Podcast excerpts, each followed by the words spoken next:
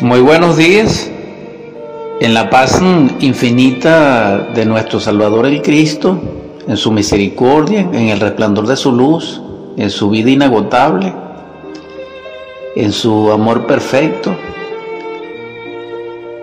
y en su libertad y liberación hacia nosotros, que la paz más profunda reine en vuestro corazón, en vuestro espíritu, en vuestro hogar y sea plena la prosperidad a vuestras vidas. Presentaremos a ustedes la edición 181 de Superando nuestros límites. Hemos llevado siempre a ustedes en gozo, en ese espíritu de cooperación, de compartir el conocimiento liberador, el conocimiento crístico. Y en esos compartires y en esa obra hemos logrado aportar a la red mundial a través de Evox, a través mm, de Anchor, a través de mm, otras plataformas como Spotify, en audio la enseñanza, estos programas y algunos otros. Y también en video en YouTube. Les invito para que se suscriban allí y puedan tener acceso a esa información, a ese nivel de enseñanza que hemos aportado. Cuando partimos de ese compartir, estamos encadenados en causa profunda a un espíritu común, es decir, a lo que podríamos conocer como la hermandad de la sabiduría crística, porque todos en Él somos uno y Él nos hace uno en el todo, a través de su gracia y de la verdad. Por eso esas palabras tan maravillosas y sintéticas cuando Él nos dice en los evangelios de que cuando nos reunimos en su nombre a través de su palabra, podemos dar testimonio de Él y de la luz, porque Él nos acompañará. Es decir, estaríamos bajo su compañía y del develador, que en este caso es el Espíritu Santo. Entonces gozamos en ese caso de una unción a través de su palabra, porque al compartir en hermandad, es decir, estamos asociados internamente en espíritu por comunión de la sabiduría, en esa comunión recordamos el fuego y la luz. Y la sabiduría es fuego y es luz. Cuando sabemos manejar, dijéramos, dentro de nosotros esos talentos, ese poder, ese don, ese fruto del Espíritu, nosotros podemos tener acceso a los misterios de la luz y a los misterios del fuego.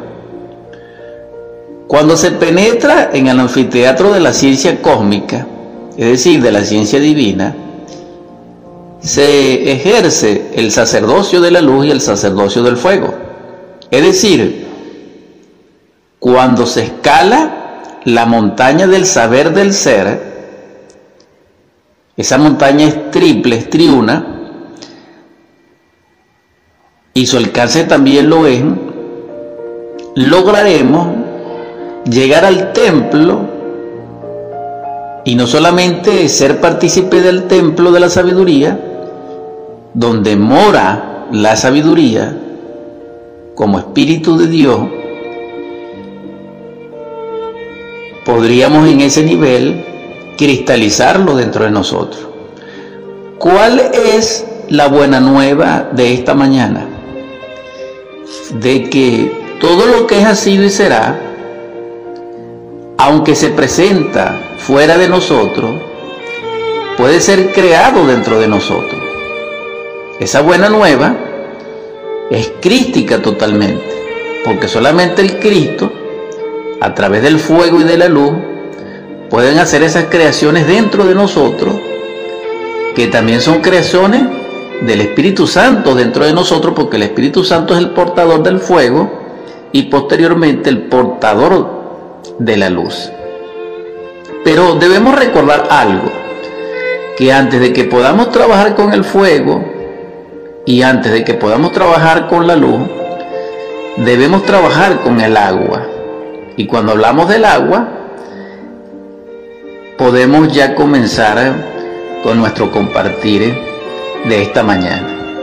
Continuamos nuestra edición 181 de Superando nuestros límites y ciertamente a través del agua y de su misterio podemos nosotros tener acceso a los misterios y a la sabiduría del fuego y posteriormente pudiéramos tener acceso al conocimiento, a los misterios y a la sabiduría de la luz.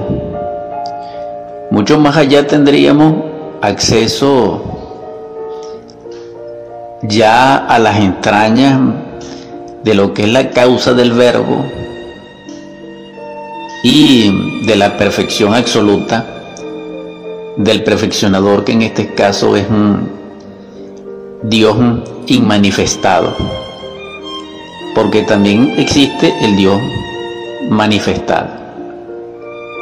En todo caso hablamos y compartimos este conocimiento con el objetivo de que podamos experimentarlo, vivirlo, ejercitarnos en él para que así podamos ser probados en los misterios del agua, del fuego y de la luz y de tener acceso a la iluminación. La iluminación es la revelación del Espíritu Santo en nosotros para hacernos partícipes de Él y de lo que es real. Porque al conectarnos con el Espíritu Santo, vamos a tener acceso al Hijo y al Padre. Y esto es maravilloso, es un portento del conocimiento y es, dijéramos, exaltativo, tanto en lo humano como en lo divino. Cuando hablamos del agua, nos viene a nosotros a la memoria el Génesis. También nos viene a la memoria, dentro de ese Génesis, cuando Dios separa las aguas de las aguas, y también cuando en Éxodo, escrito por Moisés también, separa las aguas del mar para salvar al pueblo elegido, al pueblo que estaba, dijéramos, oprimido por los egipcios, por su príncipe, y lo está llevando a la tierra prometida. Pero también eh, se habla del agua, si recordamos, cuando el mismo Moisés es salvado de las aguas. Porque fíjense ustedes lo interesante. Moisés salva de las aguas a una multitud. Pero él también fue salvado de las aguas. Pero lo interesante del caso, mucho más, dijéramos, importante, es que él es salvado de las aguas por una mujer. Y la mujer es símbolo del agua. Todas las teogonías, todas las culturas, todas las mm, intuiciones de los pueblos nativos adoran al aspecto femenino de Dios, que es totalmente lunar y es totalmente acuoso, es decir, al agua. Entonces vemos que antes de que fuera lanzado Moisés al agua, por expresarnos, porque había una causa terrible que pesaba sobre Moisés que era Osarzit en egipcio. ¿Por qué él fue lanzado al río Nilo, a las aguas? Porque fíjese usted que tiene nombre, esas aguas tienen un nombre, el río Nilo.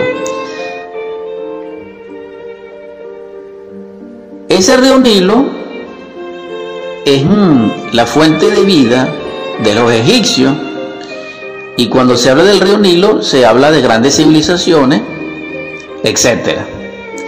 Hay mucho que hablar allí, pero lo importante fue que a él lo lanzan el río Nilo, es para salvarlo de una muerte por espada.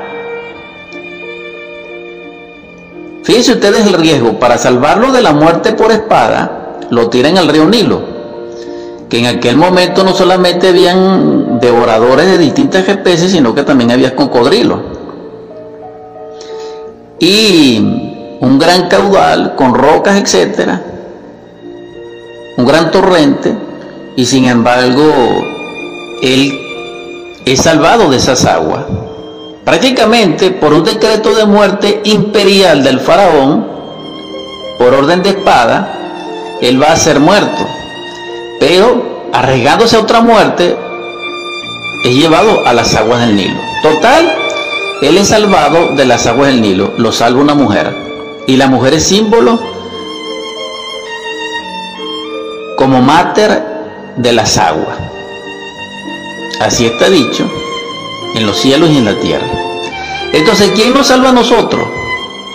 Una mujer. ¿Quién es esa mujer en forma más perfecta? La manifestación femenina de Dios, que se llama madre. Entonces, solamente a través del amor de la madre podemos nosotros llegar al amor del hijo. ¿Cuál es el error que existe actualmente? Que se quiere llegar al hijo sin la madre y es un error. Pero ese error tiene varias causas. Una de las causas es ignorancia, otra de las causas es conspirativo y muchas otras. Total, cada quien es libre de pensar como quiera. Mi exhortación en nombre de la verdad es decirle, quieren comprender las enseñanzas crísticas verdaderamente, deben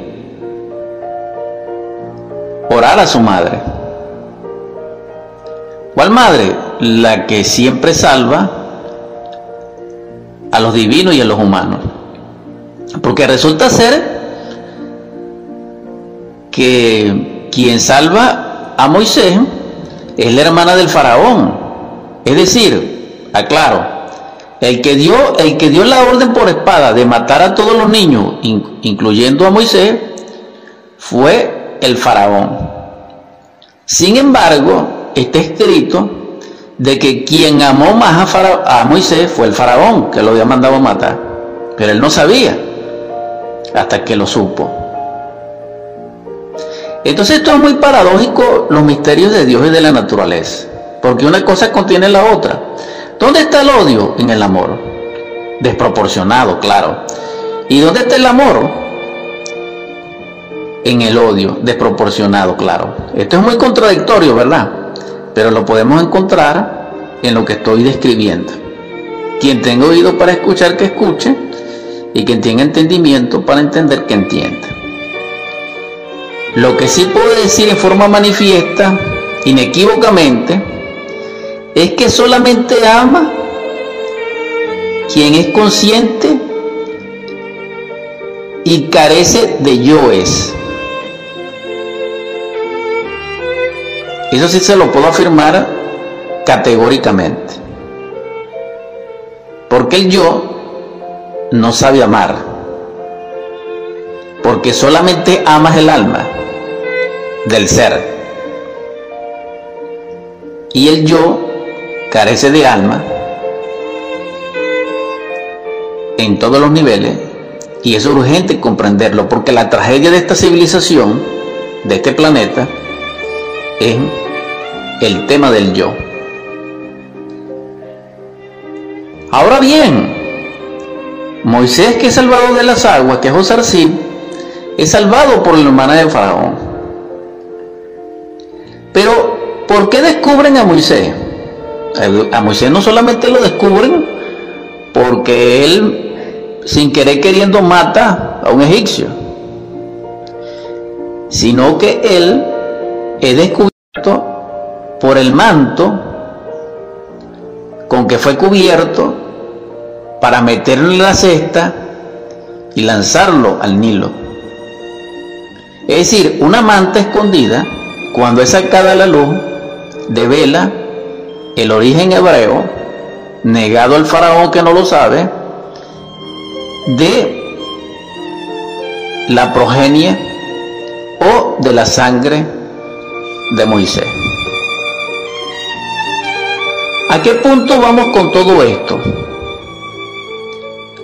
Que el agua simboliza en sí no solamente la naturaleza femenina de Dios, sino que también simboliza en ese encadenamiento maravilloso concomitante, dijéramos, de símbolo, la humanidad en general. Las grandes masas está simbolizado en la Biblia por las aguas, ya sean mar, océanos o ríos.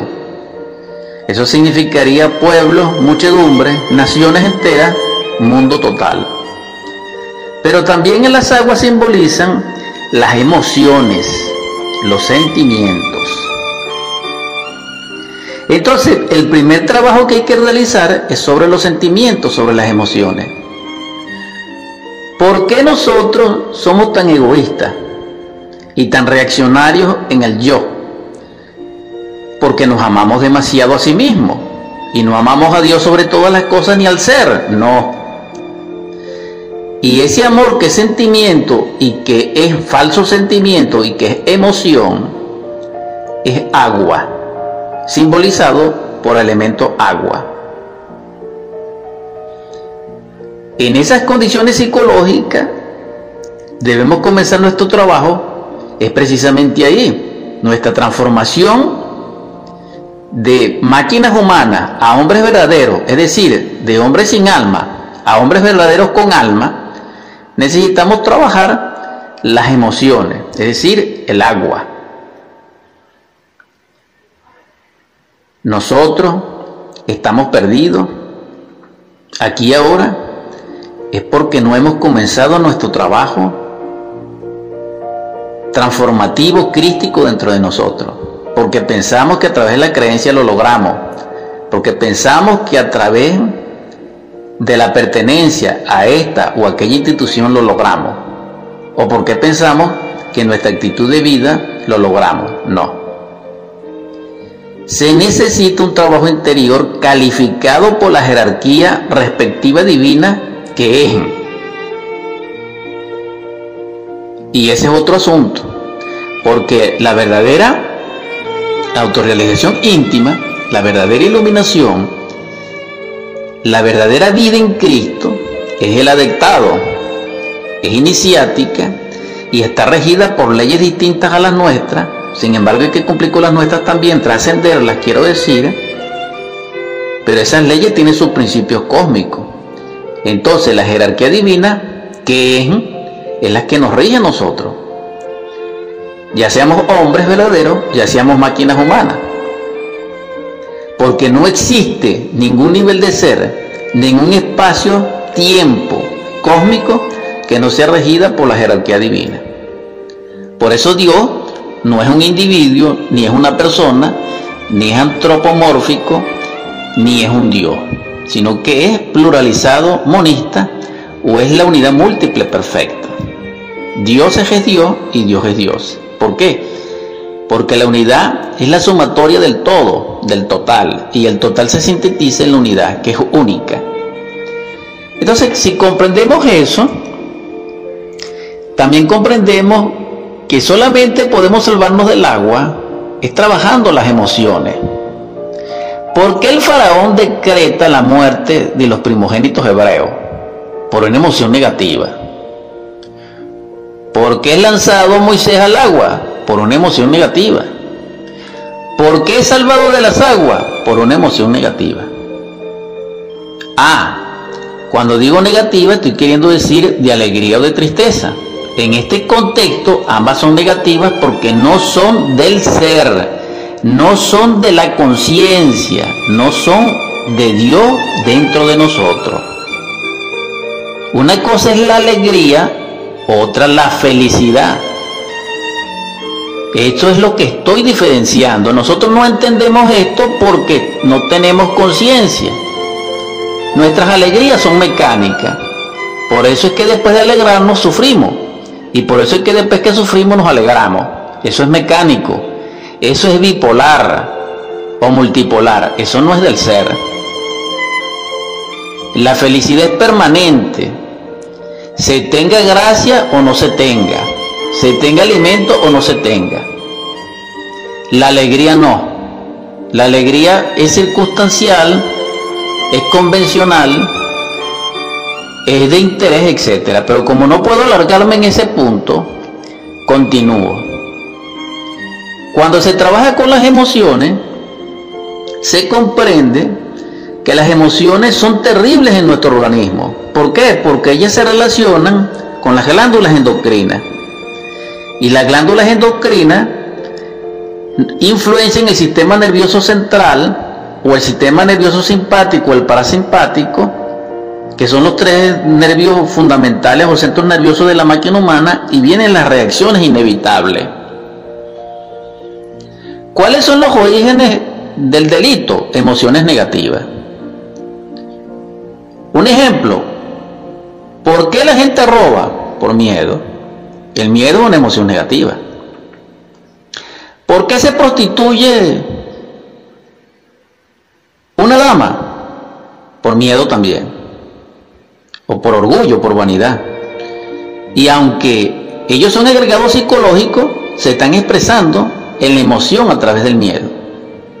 Y el miedo nos hace segregar jugos glandulares, ya sea a través de los riñones o de las suprarrenales, llegan al torrente sanguíneo y invaden ciertas neuronas que se dirigen a los centros instintivos de la máquina humana y se toman decisiones incorrectas. Y uno termina en delincuente. La delincuencia tiene muchos niveles, no vamos a hablar del asunto. Pero detrás de todo esto vemos una emoción negativa.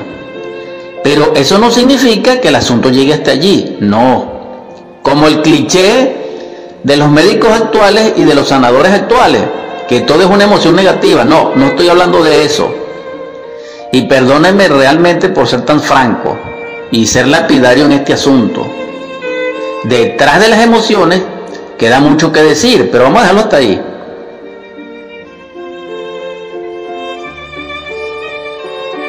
Si continuamos con estas aclaratorias profundas,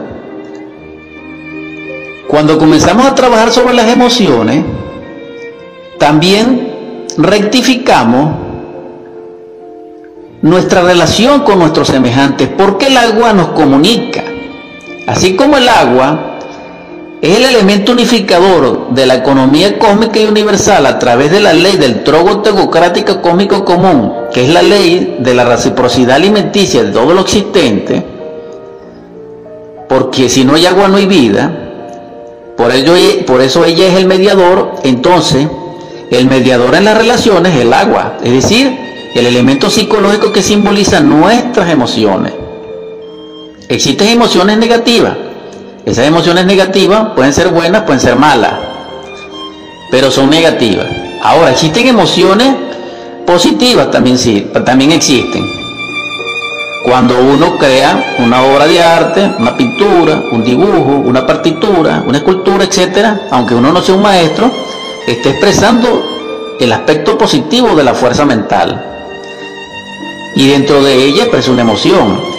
Pero mucho más allá de la emoción positiva, existe la emoción superior del ser, que esa es la precisamente que no se habla en ninguna parte.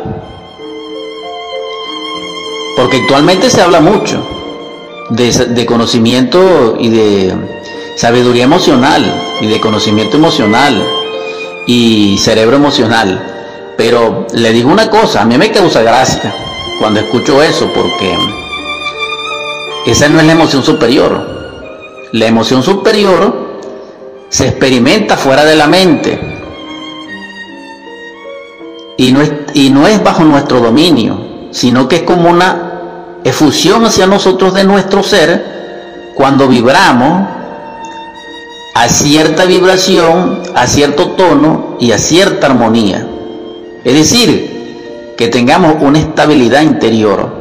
Y en esa estabilidad interior cesa el funcionamiento mental, cesa la fuerza anticrística del intelecto, se apaciguan las ondas mentales y al unísono hay una nota unificadora que es la que nos va a conectar con el centro emocional superior. Es decir, se agota el proceso del pensamiento, se irrumpe en el vacío y se produce la emoción superior.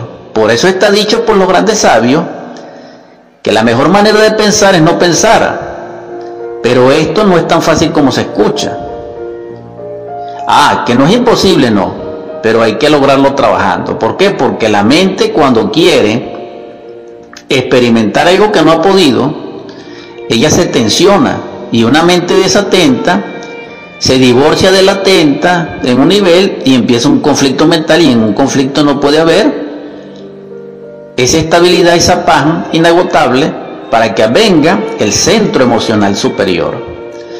Ahora bien, podemos cultivar el centro emocional superior a través de otros, mm, dijéramos, técnicas, mm, por expresarme, pues.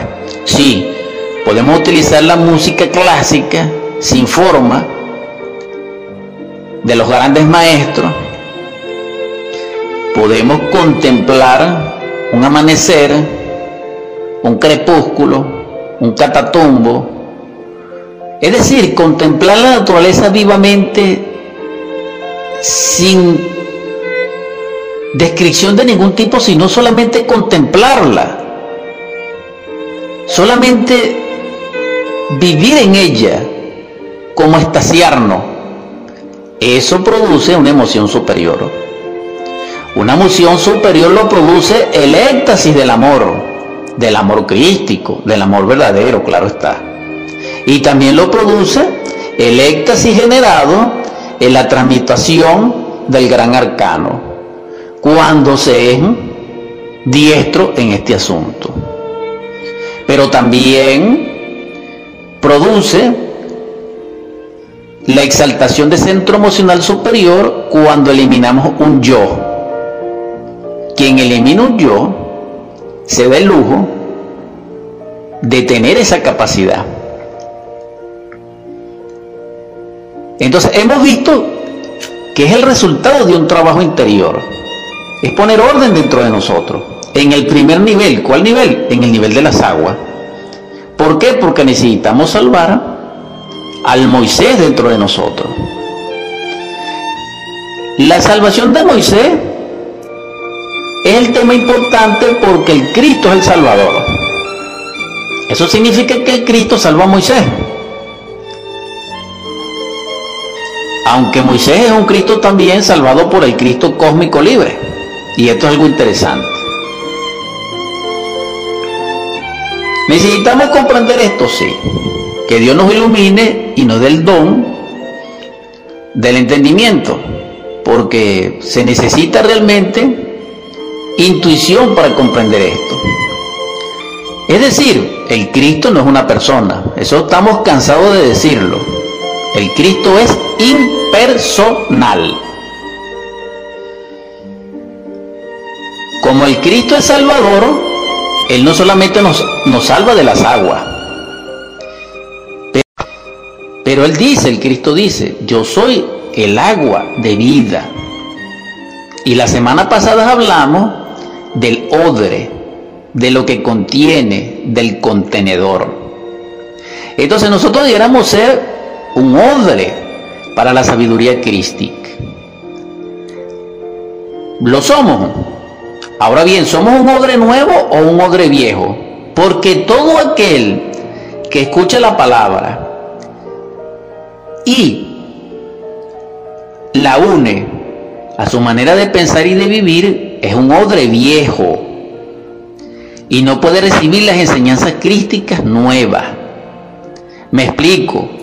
Todo el que tome las enseñanzas del Cristo o cualquier enseñanza superlativa, solar, logoica, búdica, geovística, y la lleva a su centro pensante intelectual o mente, es un odre viejo y se va a romper. Entonces allí es donde nosotros vemos que hablan pero no cumplen. Vamos a decir, allí nosotros decimos, hablamos y no cumplimos. Entonces nosotros vemos grandes, dijéramos líderes, aparentemente de la luz, que son lobos, pero están disfrazados de ovejas. Es decir, encontramos los grandes mercaderes del templo, encontramos los grandes Acab, las grandes Jezabeles, y vemos todo convertido en una gran Babilonia, en un negocio. Estoy hablando de los procesos íntimos de transformación verdadera hacia la luz del Cristo. Y lo logramos es así. ¿El Cristo nos puede salvar? Sí. Porque Él es el Salvador, pero es el agua de vida. Pero el agua necesita un contenedor y ese contenedor, contenedor es el alma nuestra, es nuestro espíritu. Pero necesita que sea un hombre nuevo. Es decir, un hombre nuevo, no un hombre viejo. Pero yo no estoy hablando del hombre decretado por los gobiernos. No, no, no, no. Ese hombrecito de los gobiernos, eso no sirve. Estoy hablando del hombre real, del hombre causal, del hombre solar, del ángel. De eso es que estoy hablando. Pero el hombre por decreto no. Eso es un sueño, una utopía. O el sueño este de que nosotros somos hombres. No, ese es otro sueño, esa es otra utopía. Vamos a dejar eso hasta ahí. Estoy hablando del hombre verdadero. Soy lapidario al respecto. Este es un llamado muy serio a mis hermanos y a mis hermanas. Porque el tiempo se está agotando. Y nosotros todavía seguimos jugando con la enseñanza crística y con las enseñanzas trascendentales del ser. No es suficiente. Necesitamos transvalorizar nuestra vida, hermanos, hermanas. Y para ello debemos comprender el asunto en sí. Entonces solamente el Cristo es agua pura de vida, pero nosotros somos unos odres no preparados. Quien quiera hacer ahora, que es la otra alternativa, el, el odre ideal para el Cristo, que es el agua pura de vida, nueva, como vino nuevo, que necesita un odre nuevo, un cántaro nuevo, es aquel que es capaz de recibir la enseñanza crística o cualquier enseñanza en forma pura, sin justificación interna y sin condenación y sin análisis y sin descripción y sin repetición. No. Cuando la esencia nuestra captura la enseñanza crística en forma directa, somos un odre nuevo. Y recibimos el vino del Cristo como sabiduría dentro de nosotros y no nos rompemos. Repito, cuando esa enseñanza llega al yo, al intelecto, a la mente, al centro formativo, a nuestras costumbres, a nuestra manera vieja de pensar y de sentir, somos un odre viejo. Es decir, somos un lobo que nos hemos disfrazado de oveja. Pero cada quien es cada quien. Estoy hablándome, refiriéndome a la exhortación de todo aquel que quiera crear dentro de sí el templo verdadero para que more su Cristo interior, que en otras palabras es aquel que quiera convertirse verdaderamente en hijo de su Padre, en el Hijo amado. Pero primero tiene que trabajar con las aguas, pero tiene que comprender que dentro de esas aguas está el nivel de las aguas de Moisés y está el nivel de las aguas de Jesús el Cristo, cuando el Cristo dice, yo soy las aguas de vida. Ahora bien, esas aguas del Cristo son interesantes porque cuando Él se las refiere, está en el desierto. Y resulta ser que Moisés también tuvo en el desierto. Entonces encontramos algo común entre las aguas y es el desierto. Pero en todo desierto o hay un pozo de agua profunda o hay un oasis de agua superficial. Pero hay un poquito de agua. ¿Por qué? Porque el caminante del sendero solar aquel que aspira al reino Dei o al reino de Dios, proclamado y difundido por Jesús de Cristo, necesita un abrevadero para que pueda resistir la jornada. Entonces, la vida para el cristiano verdadero es un desierto, pero necesita del agua del manantial, donde brota la vida. Y ese es el símbolo, pero necesitamos trabajar con el agua. Pero cuando dijimos trabajar con el agua, nos encontramos con Dios femenino, es decir, con el aspecto femenino de Dios, que es la madre, que es la mujer. Porque resulta ser que también Jesús el Cristo es salvado. Porque también el pequeño, por orden del príncipe, por espada, lo buscaban para matarle. Pero sin embargo, no lo pudieron hacer porque Él también es salvado. Es decir, el Salvador también es salvado. Y esto es algo interesante porque el amor salva el amor. Porque amándose es salvado y porque realmente la fuerza salvadora es amor puro. Y el amor se relaciona con la madre y con el agua. Continuando rápidamente con nuestra transmisión 181 de Superando nuestros Límites, ciertamente solo el amor nos salva. Y rápidamente el Cristo es amor y solo amando nos cristificamos. La religión más asequible es el amor. Dios es amor.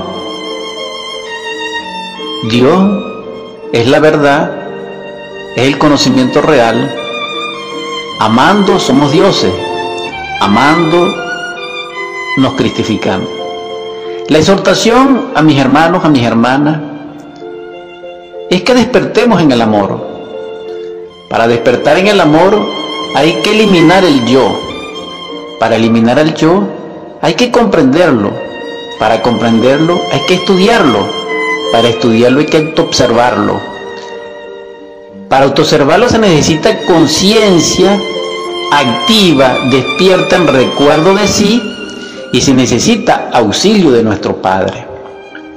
También para comprender el yo y poderlo disolver para amar se necesita de la meditación y por último se necesita eliminarlo a través de las fuerzas crísticas que se liberan en la superdinámica sexual, es decir, en el gran arcano, en los misterios del fuego develado por el Cristo, tanto a Nicodemo como a la samaritana.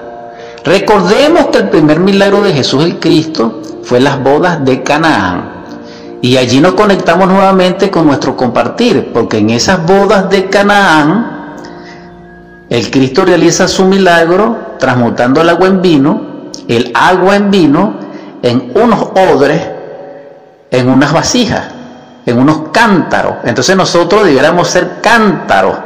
Por eso también existe la metáfora bíblica del alfarero que nos hace a nosotros cántaro, odre o vasija.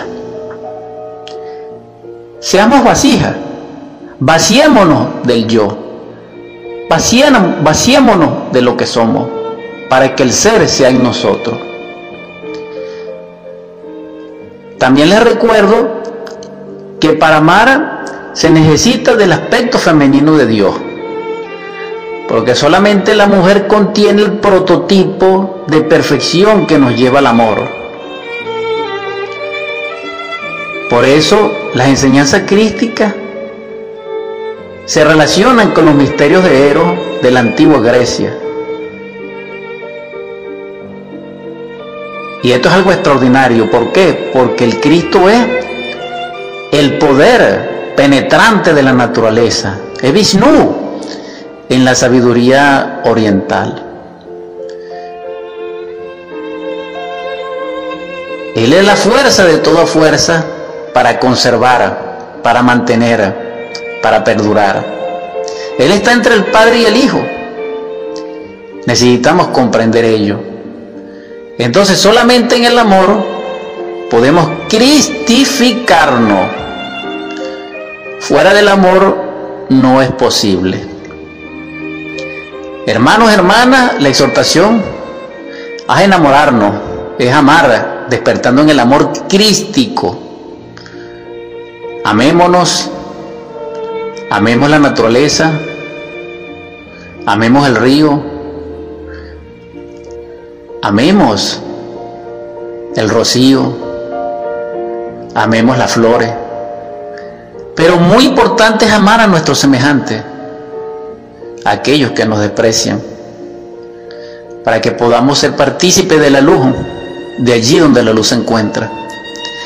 Conclusión, debemos comenzar nuestro trabajo interior transformador por las impresiones emocionales y representaciones dentro de nosotros emocionales, o el yo en las regiones de las emociones y de los sentimientos, porque es el principio del trabajo, simbolizado por las aguas. Recordemos que los antiguos egipcios, donde estudió Moisés y también estuvo Jesús el Cristo y otros grandes seres, en la sabiduría del Nilo, en las columnas olímpicas de Isis y de Osiris, se estudiaba en esos templos en el, sigilo de la luz y en el murmullo de las aguas los misterios crísticos, que tenían otro nombre en ese caso, pero era el mismo Cristo, el mismo logo, es decir, el amor universal. La conclusión es, debemos trabajar las emociones y que dentro de las emociones el yo se llamaba en esos momentos apofi, es decir, el deseo. Hemos terminado nuestra transmisión 181 superando nuestros límites rápidamente. Vamos a convertir estas juntas cristianas en oratorio, en el nombre del Cristo, por la caridad universal y de acuerdo a la ley, a ti, Logos Divino, te suplico humildemente, que doquiera donde hayan enfermos y hayes de dolor, derrame sobre ellos tu espíritu de sanación y de vida. Te suplico que en los hogares donde haya hambre, desolación, miseria y carestía, derrame sobre ellos el espíritu de abundancia, de prosperidad y de riqueza. Te imploro, Señor, que en los hogares donde reine el divorcio, el grito, la violencia, el llanto, la ofensa, derrame sobre ellos, Señor, el espíritu de paz, de concordia, de conciliación, de unión, de belleza, de felicidad.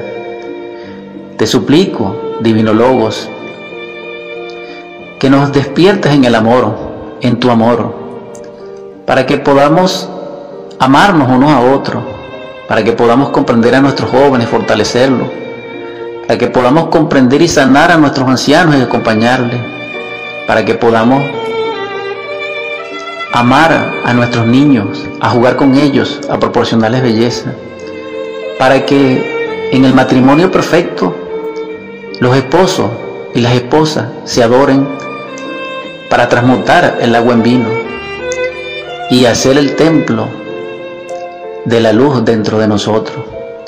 También te suplico, Señor, que consueles nuestro dolorido corazón por los seres amados que se nos han ido. Consuela el corazón de tantas madres quebrantados en este momento y que nuestra Venezuela llora. También te pido, Señor, que nos ayuda a despertar la conciencia crística que hay en ti en nosotros. Por último te pido que llenes de sabiduría y de amor el corazón y el espíritu de nuestros príncipes. Amén, amén, amén. ¿Cómo, cómo